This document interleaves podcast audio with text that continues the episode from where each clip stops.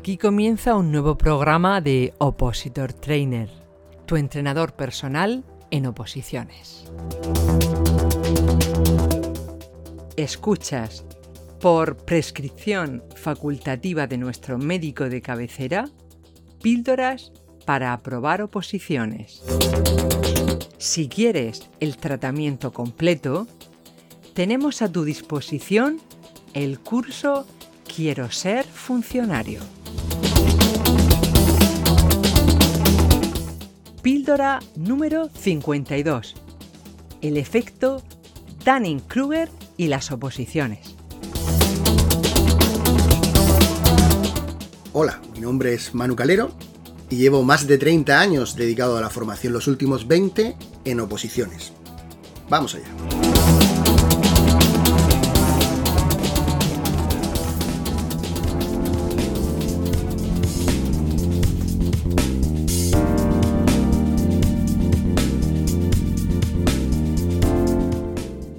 Alguna vez ya te he hablado de ese alumno que me lo encontraba siempre a la salida de los exámenes. Ese que se quejaba de todo y de todos. Nunca asumiendo que si no aprobaba, a lo mejor también era por culpa suya. También te podría encontrar caso contrario. Por ejemplo, un alumno que durante la última parte de la preparación se le veía muy agobiado y que decía que no iba bien. Y luego fue el número uno provincial en la posición de auxiliar administrativo del Estado. Hay opositores que tienden a pensar que van mucho mejor de lo que realmente van. Otros, sin embargo, no son conscientes de que van bien y subestiman mucho sus posibilidades. Existe una teoría psicológica que explica en buena parte estos fenómenos. Se llama el efecto Dunning-Kruger. ¿Quieres saber cómo afecta a las oposiciones? ¿Sí? Pues escucha, esta píldora te interesa.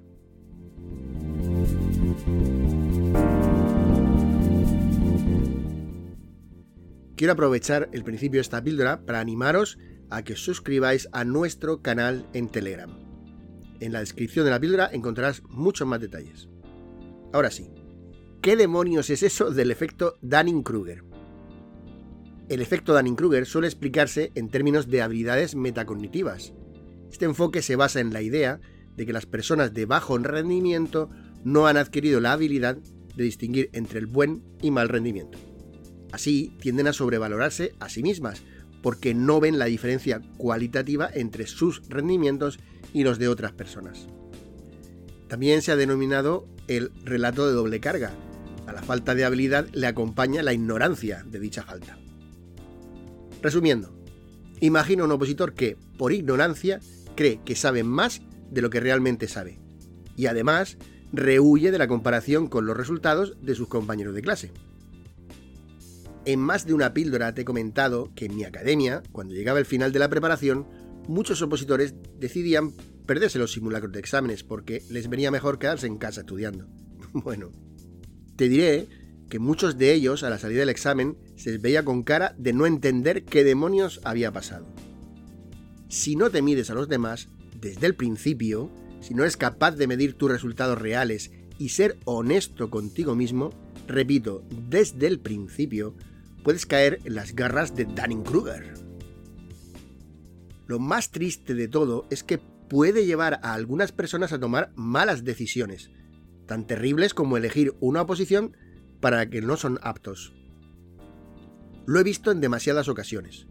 Te aseguro que no es plato de buen gusto tener que sentar a un alumno opositor delante tuya y explicarle, de la mejor forma que eres capaz, lo más suave posible, que no está cualificado para la oposición que se está preparando en tu academia, que le recomiendas que cambie de oposición. Este efecto también puede inhibir a los afectados de abordar sus deficiencias para mejorarse a sí mismos. Es decir, como les dificulta ver la situación real, les impide realizar el cambio para mejorar sus carencias. En algunos casos, el exceso de confianza asociado puede tener efectos secundarios positivos, como aumentar la motivación y la energía. Efectos que se diluyen con un azucarillo tras el trompazo en la oposición, con caras de no entender nada.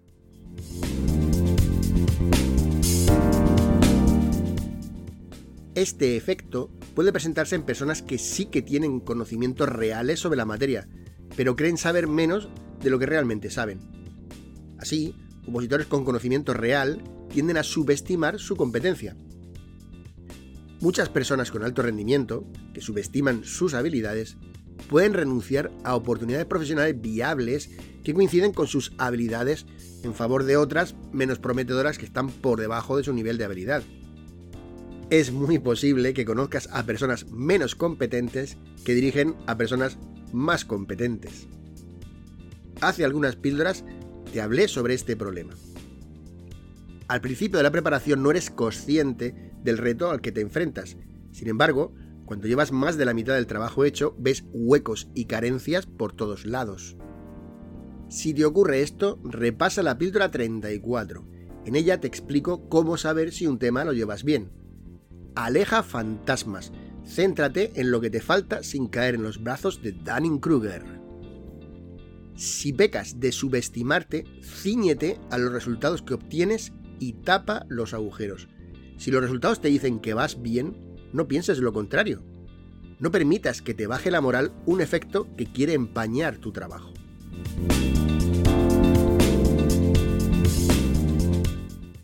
¿Qué podemos hacer si sospechamos que la sombra de este efecto se cierne sobre nosotros? Ocurre cuando le dices a todo el mundo que vas bien, estás convencido de ello, pero no te atreves a realizar test o a comparar tus resultados con los de compañeros de clase. Te daré algunos pequeños consejos. Para minimizar el efecto Dunning-Kruger y no convertirnos en esa persona que cree saber de todo sin ir realmente bien preparado, lo más importante es aplicar algunas pequeñas reglas. Lo primero es ser consciente de que existe este efecto. Sé honesto contigo mismo y admite que existe la posibilidad de que no vayas tan bien como crees que vas. En segundo lugar, deja espacio para la duda. Si alguien cree que una pregunta, un tema, un epígrafe es diferente a como nosotros queremos saber, dale una oportunidad. No siempre vas a tener la razón, ¿verdad? Repasa la materia de forma honesta y profunda. Y en tercer lugar, mide tus logros. Los test, los supuestos, los éxitos en memorización de los temas, el cumplimiento de tu calendario de estudio y de las metas que te vas poniendo. Realiza mediciones reales, no te hagas trampas a ti mismo. Si lo haces, caerás en las garras de Dunning-Kruger. A ver, piensa un poquito.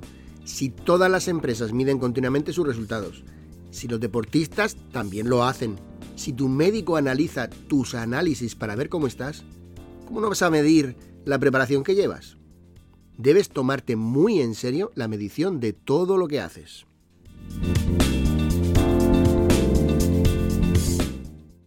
Como siempre, te recuerdo que tienes nuestro correo opositor.opositortrainer.com para sugerirnos cualquier temática de la que te gustaría que habláramos. Si aún no lo has hecho, tal y como se explica en la píldora 7, solicita gratis tu diagrama de GAM. También recordarte nuestro canal de Opositor Trainer en Telegram. Mira la descripción de la píldora para más información. Ah, y los jueves a las 12 de la mañana, nuestro directo en Instagram, donde respondemos a la duda de los opositores. Si no puedes verlo en directo, podrás hacerlo en diferido. Se queda grabado. Como siempre, gracias por escucharnos y por compartir esta píldora con tus compañeros. Ya sabes, ellos no son tu competencia, compites contra la mejor versión de ti misma, la mejor versión de ti mismo. Mil gracias por estar ahí y hasta pronto.